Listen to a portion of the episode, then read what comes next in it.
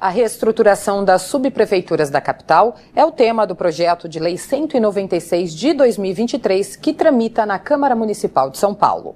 Está em tramitação na Câmara Municipal de São Paulo o projeto de lei 196 de 2023, de autoria do vereador João Ananias, que trata da reestruturação das subprefeituras da capital paulista. Bom, esse é um projeto que seria muito importante, principalmente para o investimento na, na, na cidade de São Paulo.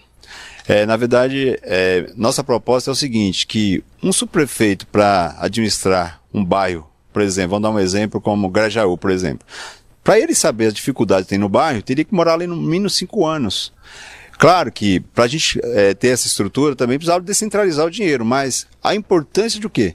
Ele que vai saber o quê? Os problemas que as pessoas têm ali, o problema que o bairro necessita, quais as políticas, onde tem que investir o dinheiro, quais as políticas públicas tem que aplicar ali. Então seria muito importante que esse projeto fosse para frente, para a gente ter uma cidade mais justa, mais igualitária e também com investimento próprio, que sabesse para onde vai o nosso dinheiro no dia a dia no bairro. Para saber mais desse e de outros projetos, basta acessar o portal da Câmara em sãopaulo.sp.leg.br.